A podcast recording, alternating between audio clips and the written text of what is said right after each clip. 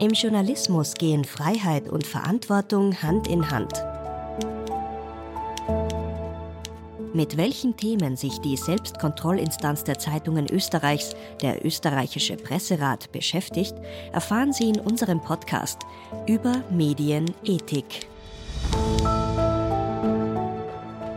Mein heutiger Gast ist Professor Hans-Peter Lehofer. Auszüge aus dem Gespräch könnt ihr auch in unserer siebten Folge nachhören zum Thema Werbung und Kennzeichnungspflicht. Professor Lehofer ist Hofrat des Verwaltungsgerichtshofs und gilt unter anderem als Experte für Medienrecht und Telekommunikationsrecht.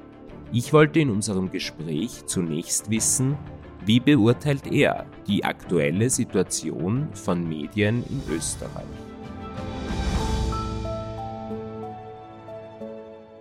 Das ist eine schwierige Frage, auf die man kaum eine kurze Antwort geben kann. Und ich glaube, da bin ich auch nicht unbedingt die richtige Person, um diese Antwort zu geben. Ich meine, die Lage ist schwierig, das wissen wir. Sie ist in vielerlei Hinsicht schwierig. Man muss es, glaube ich, auch differenziert sehen, auch äh, welche Medien sind betroffen oder über welche Medien und über welche Ziele reden wir eigentlich. Ja, weil es in ich sage mal, die Gratiszeitungen anders betroffen als der öffentlich-rechtliche Rundfunk, als Online-Medien. Also ich glaube, man kann es nicht so pauschal sagen. Dass es ökonomisch schwierig ist, in einem kleinen Markt wie Österreich mit einem dominanten, gleichsprachigen Nachbarn qualitätsvolle Medien ökonomisch tragfähig zu machen, ist, glaube ich, das unterliegt sicher keinem Zweifel. Ja, das ist die Zeit nicht leichter geworden, gerade auch durch die Entwicklungen im Online-Bereich. Ja, aber ich glaube, um es detailliert zu besprechen, müsste man viel genauer hineingehen und da müsste man, glaube ich, auch dann andere befragen. Mhm. Was ja immer wieder kritisiert wird in Bezug auf Gesetzesänderungen im Medienbereich, dass das in der Regel in Hinterzimmern geschieht, wo es dann vor allem um Interessensausgleiche geht und dass Expertinnen und Experten zu wenig gehört werden. Teilen Sie diese Einschätzung? Ich glaube, das muss man auch differenziert sehen. Das eine ist, Interessenausgleich ist ja gerade das Ziel des Gesetzgebungsprozesses. Und man muss dann auch überlegen, auf welche Experten und Expertinnen hört man. Ja? Sind das jetzt die juristischen Fachleute oder die medienökonomischen Fachleute? Und wie kann man das sozusagen zusammenführen? Weil ich teile natürlich, und ich glaube, das ist auch ein offenes Geheimnis, dass sehr viel an medienpolitischen Entscheidungen, die dann letztlich auch eben in Gesetze fließen, nicht auf transparente Weise zustande kommen und dass dann die legistische Ausarbeitung, also der Fachbereich sozusagen, wo ich jetzt eher die Expertise habe, dass der dann etwas zu kurz kommt. Ja, weil sagen die Legisten und Legistinnen im Ministerium, im, im Bundeskanzleramt erfahren oft auch erst ganz zum Schluss, was sie eigentlich umsetzen sollen. Und es werden vorher schon Dinge vereinbart oder sozusagen ausgemacht, bei denen es zweifelhaft ist, wie man es wirklich vernünftig umsetzen kann. Also ich glaube schon, dass man da eine frühzeitige Einbeziehung auch von sozusagen neutraler Expertise brauchen würde, dass also die Fachleute aus den logistischen Abteilungen früher einbezogen werden sollten, damit es zu solchen Dingen nicht kommt. Aber natürlich, letztlich ist es eine politische Entscheidung, wie solche Gesetze gestaltet werden. Und ja, man würde sich wünschen, dass das oft transparent zustande kommt. Sie haben vorhin schon angesprochen den ökonomischen Druck der Medien in der aktuellen Zeit. Mit diesem Druck wächst ja auch die Gefahr von Schleichwerbung, also Gefälligkeitsberichterstattung beispielsweise zugunsten von inserierenden Unternehmen. Welche gesetzlichen Kennzeichnungspflichten bestehen denn überhaupt bei der Werbung in Medien?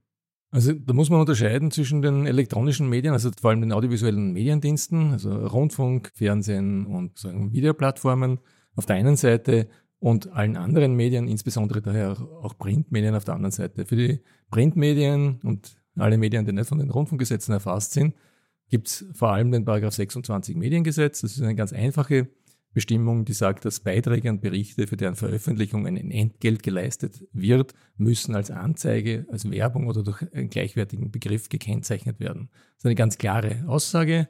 Es geht um Beiträge, für die ein Entgelt geleistet wird. Im Bereich audiovisuelle Medien, also ORF, Privatfernsehen, Privatradio und so, gibt es andere Bestimmungen. Da gibt es den Grundsatz, dass Werbung als solche leicht erkennbar sein muss oder audiovisuelle kommerzielle Kommunikation, wie man Werbung da nennt dass sie getrennt sein muss vom redaktionellen Inhalt. Auch das ist sozusagen ausdrücklich gesetzlich festgelegt. Und es gibt ein Verbot der Schleichwerbung. Und die Schleichwerbung ist halt dann noch genauer definiert. Das ist alles, was sozusagen werbliche Absicht transportiert, wo also sozusagen Markennamen, Begriffe und so weiter verwendet werden in werblicher Absicht, während das verschleiert wird gegenüber dem Publikum. Dafür ist es dort aber nicht notwendig, dass da ein Entgelt geleistet wird. Das ist der Unterschied zum Mediengesetz. Das heißt, im Rundfunkbereich ist es so, dass Schleichwerbung schon vorliegen kann, wenn kein Entgelt geleistet wird. Das ist ja auch eine Differenz in der höchstgerichtlichen Rechtsprechung, nämlich dass der Verwaltungsgerichtshof bei audiovisuellen Medien eine inhaltliche Analyse vornimmt und prüft, ob die Werbesprache überwiegt. Und der OGH hingegen setzt im Wettbewerbsverfahren voraus, dass für einen Artikel tatsächlich Geld bezahlt wurde. Anmerkung, was selten gelingen dürfte. Sehen Sie diese Ungleichbehandlung gerechtfertigt? Ich glaube, das eine ist, ob man es äh, rechtspolitisch als sinnvoll ansieht, dass es hier unterschiedliche Regelungen gibt, weil die Rechtsprechung, es gibt eigentlich keine Rechtsprechungsdifferenz. Ich glaube, das muss man schon festlegen. Es ist jetzt nicht so, dass der OGH anders entscheidet als der VWGH, sondern dass einfach die rechtlichen Grundlagen, auf denen entschieden wird, andere Vorgaben machen. Das heißt, ich würde sagen, wenn man das vereinheitlichen will, gewissermaßen, dann müsste man auch diese Bestimmungen vereinheitlichen. Ich habe vorher noch vergessen, vielleicht zu erwähnen, also eine Bestimmung, die auch diese Schleichwerbung regelt gewissermaßen, ist eben im UWG, also im Bundesgesetz gegen den unlauteren Wettbewerb. Im UWG geht es ja darum, dass sozusagen der Wettbewerb nicht verfälscht werden soll. Es sollen unlautere oder irreführende Geschäftspraktiken verhindert werden, die sich zum Nachteil von Wettbewerbern auswirken. Das heißt, da geht es eigentlich um den Schutz des Wettbewerbs, auch der Konsumenten und Konsumentinnen natürlich. Und daher soll es auch keine irreführenden Geschäftspraktiken geben. Und da gibt es eine Liste von solchen irreführenden Geschäftspraktiken. Und eine dieser irreführenden Geschäftspraktiken wäre, wenn man redaktionelle Inhalte in Medien zu Zwecken der Verkaufsförderung einsetzt und das nicht transparent macht gegenüber denen, die das konsumieren. Das ist ein Verstoß gegen das UWG und könnte von Wettbewerbern oder halt auch von Verbraucherorganisationen oder Wettbewerberorganisationen geltend gemacht werden. Und wenn man jetzt auf diese OGH-Entscheidung äh, kommt, auf die Sie angesprochen haben, das ist, glaube ich, aus 2016 ist diese OGH-Entscheidung, wurde in, glaube ich, zwei Fällen war so, dass eine Gratiszeitung, ein Regionalmedium hier ein Gesamtpaket angeboten hat, einem Werbekunden, Artikel plus Inserat, und diesen Artikel nicht gekennzeichnet hat. Das hat der OGH durchaus akzeptiert. Das ist sozusagen Verbot. Hier wurde ein Kennzeichnungsverstoß angenommen, weil im Gesamtpaket für diesen Artikel auch mitbezahlt wurde. Daher war das, lag ein Entgelt vor und daher war diese Sache damit Schleichwerbung, also nicht gekennzeichnete Werbung sind das Paragraph 26 Mediengesetz. Der zweite Fall, also die weiteren Fälle betrafen dann aber so werbliche Artikel, die neben Inseraten standen und hier wurde nicht nachgewiesen, dass es ein Geld geleistet wurde. Und das hat zwar werblich geklungen, waren auch werbliche Worte und wenn man sozusagen von außen anschaut und objektiv hineinschaut, denkt man sich, na gut, das ist typisch, da machen sie jetzt Werbung für denjenigen, der da unten ein Inserat geschaltet hat. Hier wurde aber nicht festgestellt, dass für diesen werblichen Artikel ein Geld geflossen ist. Und daher hat der OGH gesagt, damit ist kein Verstoß gegen 26 Mediengesetz. Zumindest, und das muss man auch noch dazu sagen, so ein Verstoß setzt ja auch voraus, dass gegen eine gesetzliche Vorschrift verstoßen wurde und dass dieser Verstoß sozusagen vorwerfbar ist. Also es muss eine unvertretbare Rechtsansicht gewesen sein, das so zu machen. Und nachdem im Mediengesetz ausdrücklich entgeltlich steht, für die ein Entgelt geleistet wird und da halt kein Entgelt nachgewiesen wurde, wurde das so beurteilt. Das kann man jetzt sozusagen natürlich, und es wurde auch kritisch beurteilt, dass man sagt, da sind offensichtlich werbliche Artikel, aber weil kein Entgelt geleistet wurde, ist es kein Verstoß gegen 26 Mediengesetz. Das hätte man anders auch beurteilen können. Ich glaube, wenn man die gesetzliche Grundlage ernst nimmt, hat der OGH schon recht. Es gibt es nicht her. Ja? Wenn eine Zeitung freiwillig, sozusagen ohne Not, ohne irgendwie das vereinbart zu haben mit einem Werbetreibenden, ein Loblied auf irgendeine Einrichtung, auf irgendein Unternehmen singt, dann ist es halt deren redaktionelle Berichterstattung. Sie sind halt so begeistert von diesem Apple-Produkt oder von diesem, ich weiß nicht, von diesem Supermarkt oder von diesem neuen Burgerleibchen oder so, im Fall des Presserats betroffen hat. Äh, sie sind halt so beeindruckt von diesem Produkt, dass sie das freiwillig so schön darstellen, wäre deren. Dass es in der Realität vielleicht, wenn man dahinter schaut, nicht so ist, ist ein anderes Thema. Wir haben jetzt schon viel über den Paragraph 26 Mediengesetz gesprochen, der eben die Werbung und Kennzeichnungspflicht in Printmedien regelt. Es heißt jedoch immer wieder, dass dieser Paragraph eigentlich totes Recht sei. Warum ist das so? Ja, es ist tatsächlich äh, kein sehr häufige angewandte Rechtsvorschrift. Ein Verstoß gegen Paragraph 26 Mediengesetz ist eigentlich eine Verwaltungsübertretung, müsste von der Bezirksverwaltungsbehörde verfolgt werden, setzt aber voraus, dass irgendjemand das anzeigt und dass dann ein Ermittlungsverfahren der Behörde geführt wird und dann sozusagen das gegebenenfalls auch ausjudiziert wird. Ich habe keine Statistiken, weil man ja nicht veröffentlicht, was da von unterster Ebene passiert. Ich habe nicht die Wahrnehmung, dass da viel passiert. Es ist halt auch keine spezialisierte Verwaltungsstrafbehörde dafür zuständig. Ja, wenn man sich anschaut, etwa die Medienbehörde Com Austria, die verpflichtet ist, bestimmten Verletzungen etwa des ORF-Gesetzes oder des äh, audiovisuelle Mediendienstgesetzes nachzugehen. Das ist eine spezialisierte Behörde, die macht das, die macht das routinemäßig, die hat eine Verpflichtung, sich Sachen anzuschauen, regelmäßig zu prüfen und geht dem auch nach. Die Verpflichtung gibt's für die Bezirksverwaltungsbehörde nicht. Also die Bezirkshauptmannschaft Mödling muss sich nicht die dort erscheinenden Gratisblätter anschauen und schauen, ob da ein Kennzeichnungsverstoß drinnen ist. Also ich glaube, das, das ist sicher ein Teil. Der zweite Teil ist, also verwaltungsstrafrechtliche Bestimmungen sind ja in der Regel und hier eben auch so nichts, wo man mehrere Parteien hat. Auch wenn Sie das anzeigen würden, sind Sie nicht Partei des Verwaltungsstrafverfahrens. Sie können keine Beschwerde erheben, wenn Sie das angezeigt haben und der Medieninhaber wird nicht bestraft. Das heißt, da gibt es sozusagen wenig Transparenz. Ja. Es werden auch die erstinstanzlichen Entscheidungen der Behörden nicht veröffentlicht. Ja, also das ist, glaube ich, sozusagen tatsächlich weitgehend totes Recht, weil es gibt niemanden in der Bezirkshauptmannschaft, der sagt, jetzt schaue ich mir das einmal an und ich sagen, profiliere mich dadurch, dass ich hier Verwaltungsstrafverfahren gegen Medien führe. Ich glaube auch nicht, dass es ein besonders beliebte, also dass man sich besonders beliebt machen würde in der Behörde. Ja, weil wenn ich gehe jetzt BH Mödling, weil es mir gerade eingefallen ist, wenn ich in der BH Mödling sitze und beginne, gegen die dort erscheinenden Medien, oder nehmen wir es korrekt, weil die Verwaltungsübertretung ist dort zu bestrafen, wo der Sitz des Mediums ist, also nehmen wir St. Pölten, Magistrat St. Pölten, und ich würde jetzt gegen die Neuen vorgehen, mache ich mich wahrscheinlich nicht sehr beliebt im Land. Ja? Also sagen, auch in der Behörde, es ist aufwendig, es ist wesentlich leichter, ein Verwaltungsstrafverfahren zu führen, wo ich eine Anzeige eines Organs des öffentlichen Sicherheitsdienstes habe, da kann ich eine Strafverfügung erlassen, da brauche ich ein, äh, nicht so ausführliches Ermittlungsverfahren führen. Also ich glaube, das ist ein wesentlicher Aspekt. Zweitens, anders als sagen, äh, beim UWG, wenn ich, ich kann diesen Verstoß ja auch als, was die UWG-Juristen so sagen, Vorsprung durch Rechtsbruch, sozusagen eine Fallgruppe des UWG geltend machen. Jemand macht sich einen Wettbewerbsvorteil oder erreicht einen Wettbewerbsvorteil dadurch, dass er gegen ein Gesetz verstößt. Und dann kann ich als Wettbewerber hergehen und sagen, der hat aber Paragraph 26 verletzt und schafft sich dadurch einen Vorteil. Und dann muss ich beim Zivilgericht dieses Verfahren führen auf Unterlassung und kann eigentlich nicht sehr viel gewinnen, außer dass man dann irgendwo eine Veröffentlichung in diesem Medium erreicht, wo drinnen steht, der hat es verletzt und wurde verurteilt, das zu unterlassen. Einen konkreten Schaden kann ich kaum nachweisen, ich habe aber ein sehr hohes Kostenrisiko. Das heißt, auch über diesen Weg kommt das sehr selten vor. Also das eine Fall beim OGH ist tatsächlich unter Anführungszeichen ein Ausreißer, weil es wird kaum judiziert. Mhm. Bräuchte es da Ihrer Meinung nach gesetzliche Änderungen und Gibt es da Vorbilder aus anderen Ländern? Also ich kenne tatsächlich jetzt keine konkreten Vorbilder aus anderen Ländern. Und ja, wenn man gesetzliche Änderungen braucht, ist, wenn man will, dass es effektuiert wird, bräuchte man gesetzliche Änderungen. Ja, also wenn man zufrieden ist, so wie es ist, und wegschaut und sagt, das passiert halt, äh, es gibt viele Rechtsvorschriften, die nicht eingehalten werden, das ist halt eine von vielen, dann kann man es so lassen, wie es ist. Wenn man es effektuieren will, dann glaube ich, dann müsste man tatsächlich schauen, dass man es gesetzlich ändert. Und ich glaube, es gibt verschiedene Wege dazu. Das eine ist tatsächlich, es einer spezialisierten Behörde zu übertragen und eine gewisse Verpflichtung, sich das regelmäßig anzuschauen. Ja, so tatsächlich so eine Art Überprüfungsverpflichtung für eine spezialisierte Behörde zu machen, die dann halt auch entsprechende Routine entwickelt und das sich anschauen kann. Andere Überlegungen sind natürlich, jemanden Parteistellung im Verwaltungsstrafverfahren zu geben. Das gibt es ja auch, also was weiß ich, die Finanzpolizei im Glücksspielangelegenheiten oder so. Wenn man jemanden sozusagen ein Interesse an der Feststellung solcher Verletzungen und an der Verfolgung solcher Verletzungen einräumt und das auch mit einer Parteistellung verknüpft, dass es hinaufgetrieben werden kann, gegebenenfalls, wenn es eingestellt wird, das Verfahren. Es ist ja das Billigste, sonst das Verwaltungsstrafverfahren einzustellen. Ich kann es nicht nachweisen.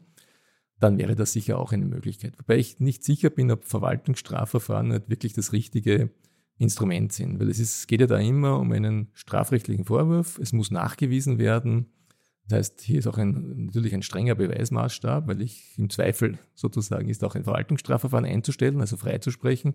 Ob Verwaltungsstrafverfahren da das richtige Mittel sind, ist, glaube ich, auch meines Erachtens nicht so sicher. Ja, es, Im Rundfunkrecht gibt es ja sowas auch wie die Feststellung von Rechtsverletzungen, teilweise Abschöpfung von durch einen Gesetzesverstoß erreichten Gewinnen. Also auch solche Dinge wären zum Beispiel wahrscheinlich, aus meiner Sicht wahrscheinlich eher wirksamer, ja, wenn man sagt, es geht dann nicht um eine 1000 Euro Verwaltungsstrafe, sondern es geht darum, dass man dann zum Beispiel dieser Geld, das für solche Sachen geleistet wurde, einfach auch einzieht. Oder das wären vielleicht andere Überlegungen. Aber ich glaube, also wenn man es wirklich effektuieren will, müsste man in diese Richtungen nachdenken. Mhm.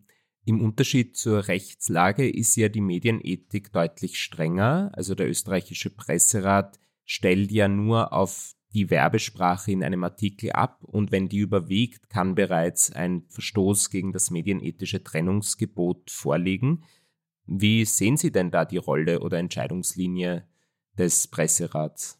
Also ich glaube, das ist sinnvoll. Also es ist sicher sinnvoll. Erstens einmal, dass Medienethik natürlich hinausgeht über das, was gerade noch strafrechtlich erlaubt ist. Ja, das ist sagen das Wesen, glaube ich, äh, medienethischen Grundlage, dass man sagt, ich mache nicht nur das, was gerade noch nicht verboten ist und wo ich noch gerade keine Strafe kriege, sondern ich mache etwas, was berufsethosmäßig angemessen ist und was wir uns verständigen darauf, dass eigentlich der Stand der Dinge ist. Also das ist, glaube ich, auf jeden Fall einmal sinnvoll, das so zu sehen.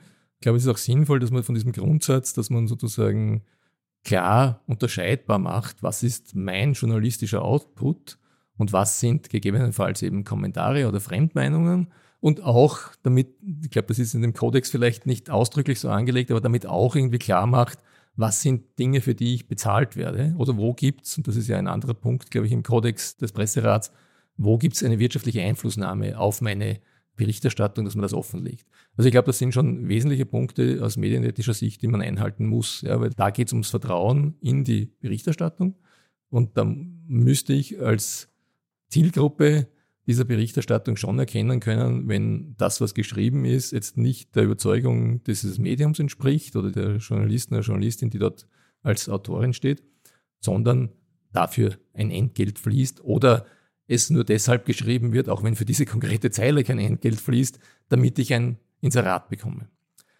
Aber ich glaube, man muss dann trotzdem unterscheiden, weil es gibt sozusagen, es ist immer eine schwierige Abwägungsfrage und das zeigen ja auch die Entscheidungen des Presserats, was im Einzelfall eine solche werbliche Darstellung ist und was gerade noch sozusagen erlaubte Berichterstattung ist, also medienethisch zulässige Berichterstattung. Wenn man es ganz abstrakt sieht, kann man ja auch sagen, Allein, dass ich zum Beispiel ein Medium mache mit einer Zielgruppe für, ich weiß nicht, Genießer, wie das so schön heißt in irgendeinem Medium, ja, wenn ich, ich nenne es halt jetzt ein Fallstaff mache, ja, als Beispiel, dann werde ich natürlich die Berichterstattung dahingehend ausrichten, dass Unternehmen, und zwar grundsätzlich, ohne dass es vorwerfbar ist, aber dann mache ich natürlich eine Berichterstattung, dass Unternehmen, die für meine Zielgruppe interessant sind, dort inserieren. Ja, dann sollen halt die Menschen, die teure Weine, teure Zigarren oder was immer teure Restaurants genießen, dieses Medium lesen und die werden dann halt auch zielgruppengerecht bedient. Und dort wird man jetzt keine große Kritik an der Hochgastronomie wahrscheinlich vorfinden. Das ist einmal ganz abstrakt und ist das, wie sich jedes Medium ausrichtet. Ja? Ein alternatives äh, Medium wird das in anderer Weise machen und wird das so machen. Und dann gibt es diese Frage, wo ist im Einzelfall in einer einzelnen Berichterstattung das zulässig und das nicht. Und ich glaube, das zeigt sich sehr schön, wenn man die äh, Entscheidungspraxis des Presserats durchschaut. Ich habe glaube ich, den jüngsten, wenn ich richtig schaue, den jüngsten Fall zur Schleichwerbung jetzt auch noch einmal genauer angeschaut. Das ist diese Raiffeisen-Bauspargeschichte, wo man sagt, da kommt in einem Artikel über Wohnbaufinanzierung, glaube ich, vor ein Experte von der Raiffeisen Bausparkasse und darunter ist ein Inserat der Raiffeisen Bausparkasse. Ja, das sagt man jetzt einmal das erste, das schaut ein bisschen sehr aus. Da gibt es ein Inserat und dann habe ich halt den Menschen gefragt von der inserierenden Firma, und der sagt natürlich nicht, wie schlecht Raiffeisen ist, ja, sondern dass man sich das halt entsprechend anschaut. Der Presse hat das in diesem Fall mit einer ziemlich diffizilen Abwägung, sage ich mal, gehalten als zulässig, weil man gesagt hat, es kommt wer andere auch noch zu Wort. Ja. Und das zeigt für mich, wie schwierig das im Einzelfall halt auch ist, darzustellen. Ja, weil wir wissen letztlich nicht, ob, sage ich einmal, dieses Medium sich gedacht hat, na gut, damit wir vom Presserat bestehen können, dann fragen wir halt nur pseudo halber jemand anderen. Aber klar ist, wir machen ein Paket für die Reifeisen und wir welchen Experten schickt sie uns bitte, dass wir das noch entsprechend darstellen können. Also ich glaube, man kommt um diese Einzelfallentscheidungen nicht herum. Und das lässt sich nicht immer in Schwarz-Weiß abbilden. Ja, es gibt so Graubereiche, wo man sagt, vielleicht wäre es doch besser gewesen, wir hätten das Inserat woanders platziert. Und das hat jetzt dieses Medium auch gesagt, sie haben es in der Endkontrolle nicht gewusst, wo das Inserat hinkommt. Kann man glauben, kann man sagen, war Zufall. Vielleicht wäre die Werbewirkung auch tatsächlich besser, wenn das Inserat noch woanders steht. Ja, wenn man vorne liest man, wie toll Reifeisen ist und hinten sieht man noch das Inserat und niemand kommt auf den Zusammenhang. Also ich glaube, wie gesagt, es ist nicht schwarz-weiß. Und ich glaube, dass man mit einer zu strengen Auslegung von so Schleichwerbungsgeschichten auch tatsächlich sinnvolle Berichterstattung vielleicht eher auch manchmal in Gefahr bringt. Weil was machen Sie, wenn Sie die neue Saisoneröffnung von, ich weiß nicht, der Oper im Steinbruch und die erste Kritik und die Kulturkritikerin dieser Zeitung ist dort und sagt, wie wunderbar und wie toll dieses Ding war. Ist das dann Schleichwerbung oder nicht? Oder war sie wirklich so begeistert? Und soll man dann als Medium ein Inserat von dieser Veranstaltungsserie ablehnen, wird man wohl nicht tun, auch nicht tun können. Also ich glaube, da muss man schon ein bisschen vorsichtig sein, dass man nicht alles gleich als Schleichwerbung qualifiziert, weil man dann die tatsächlich krassen Fälle vielleicht aus dem Blick verliert. Zu dieser Entscheidung, die Sie angesprochen haben, muss ich noch anmerken, dass die Presseratsenate auch immer auf den Informations- und Neuigkeitswert abstellen. Und gerade in dem Fall, da ging es um Bausparen und da war gerade die Teuerung auch akut und so weiter. Und deswegen hat der Senat auch gesagt, in diesem Fall hat es für die Leserinnen und Leser noch einen gewissen Informationswert, dieser Artikel. Ja, also ist sicher ein Zusatzaspekt, aber sagen, wenn es gar keinen Informationswert hat, wird es ja eh kaum gemacht. Man kann so einen Informationswert immer wieder konstruieren. Also in dem Beispiel einer Kulturkritik, ja natürlich hat es einen Informationswert, weil wenn ich dorthin gehen will, orientiere ich mich vielleicht an den Kritiken. Ja? Wenn ich die, Premierenkritik lese, wenn ich so ins Burgtheater gehen will, ich lese eine super Premierenkritik, dann gehe ich eher hin in eine Folgeaufführung, wenn es dann im Repertoire ist, als wenn ich eine Kritik lese, die vernichtend ist. Und wenn dann in der Zeitung trotzdem ein Inserat, oder wenn ich sage in der Zeitschrift Die Bühne, ist ein Inserat des Burgtheaters drinnen, Nonna, und dort ist eine wunderbare Beschreibung des Stücks, ist es dann Schleichwerbung oder nicht? Und da kommt dann ein bisschen das ins Spiel, was der OGH dort viel kritisiert, noch in einem Absatz gesagt hat, wie ist denn das Verständnis des Publikums? Ja, der OGH hat in dieser Entscheidung 2016 ein bisschen einen missverständlichen Satz vielleicht gesagt. Er hat gesagt, das Publikum hat sich auch verändert. Man, man geht nicht mehr von einem objektiven Journalismus aus, sondern man geht davon aus, dass es durchaus meinungsmäßig gefärbt ist und dass es nicht immer eine neutrale, objektive Berichterstattung ist. Ich glaube nicht, dass man das empirisch so jetzt nachweisen kann, aber ich glaube schon, dass man sozusagen bei dieser Maßstabsfigur, die im UWG immer zur Anwendung kommt, der verständige Durchschnittsverbraucher, ja, sozusagen der, der hinreichend aufmerksam ist und sich das entsprechend anschaut, schon bei so Sachen wie, ich sage jetzt einmal, bei den Kulturkritiken davon ausgeht, dass es irgendwie gefärbt ist und nicht alles sozusagen jetzt, ich weiß ja auch, bei welchen Kritikern oder Kritikerinnen ich vielleicht näher an deren Einschätzung bin als bei anderen. Also ich glaube, das weiß man schon. Und ich glaube tatsächlich, dass man das Publikum auch nicht unterschätzen sollte. Ja, also dass eine Gratiszeitung sich nicht nur von den paar Inseraten finanziert, die irgendwo hinten äh, oder die irgendwo in der Mitte drinnen sind, sondern vielleicht in ihrer Gesamtgestaltung manchmal ein bisschen sehr, sehr freundlich zu den werbetreibenden Unternehmen ist, um dort weitere Inserate zu lukrieren oder auch um sich für ein Inserat zu bedanken. Ich glaube, das weiß das Publikum schon auch. Das war der erste Teil unseres Gesprächs mit Hans-Peter Lehofer. Im zweiten Teil sprechen wir über die österreichische Medienförderung und die Rolle der Politik. Das Gespräch wird in den nächsten Wochen veröffentlicht. Wir freuen uns, wenn ihr wieder einschaltet.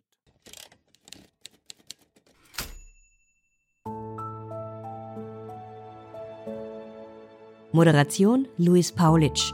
Recherche Edwin Ring und Luis Paulitsch. Redaktion Iris Haschek.